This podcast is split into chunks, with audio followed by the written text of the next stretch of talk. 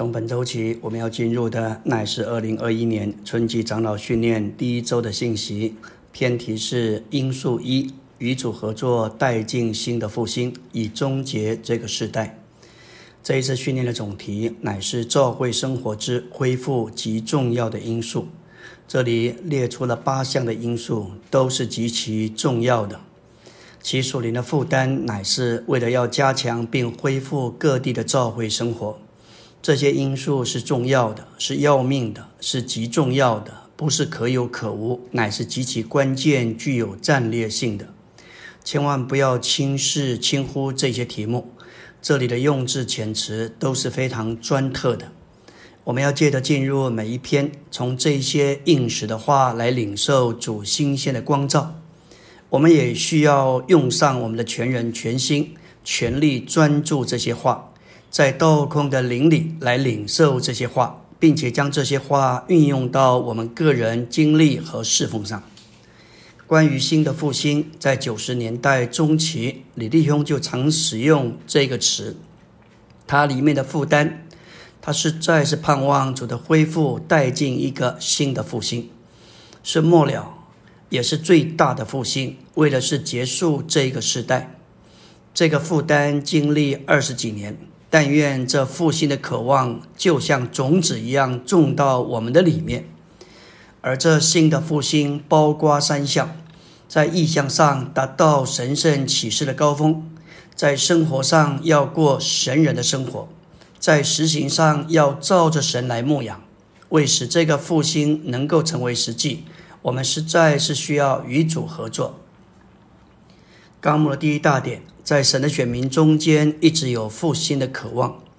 在哈巴古书三章二节说到：“耶和华，求你在这些年间复兴你的工作。”历世历代以来，在神的选民中间，一直有复兴的渴望。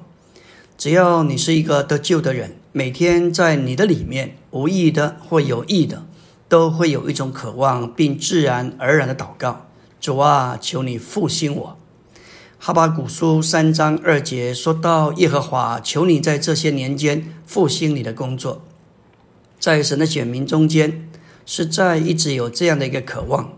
复兴这件事，乃是小生言者书外壳里面的何人？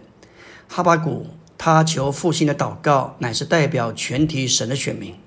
神总是将他的选民看作团体的身体，因此，当哈巴古祷告求复兴时，实在也包含我们也在这样的祷告，在这两千六百年前，他的祷告求复兴，这样的祷告乃是一个永存的祷告。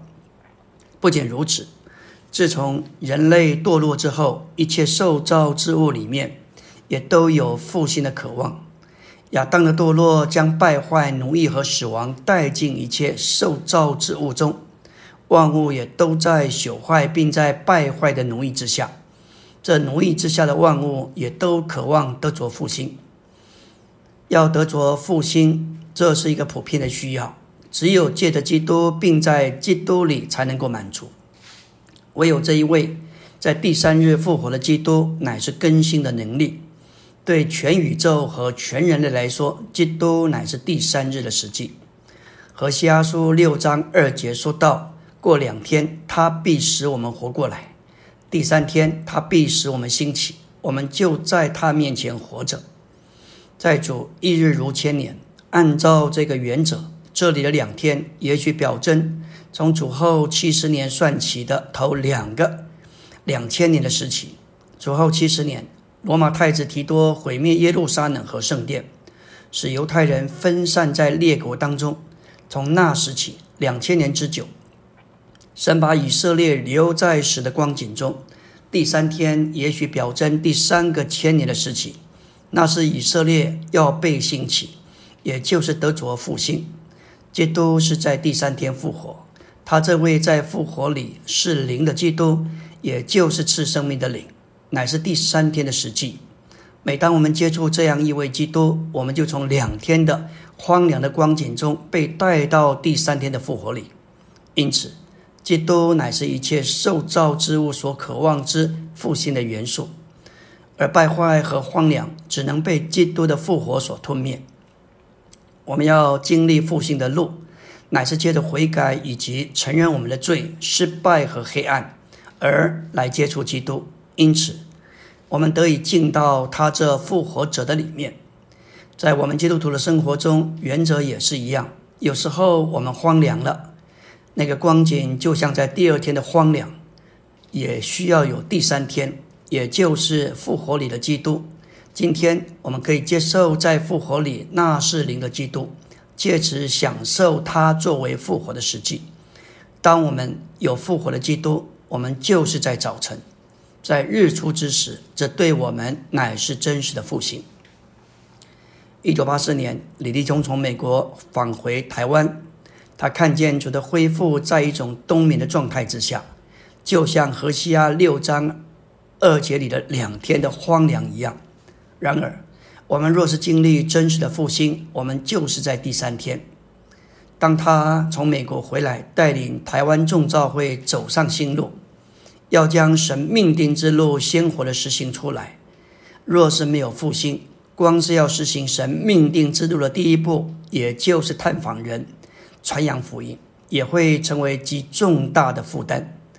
我们若要做这事，就需要得着复兴。这就是为什么主带领我们要实行诚信。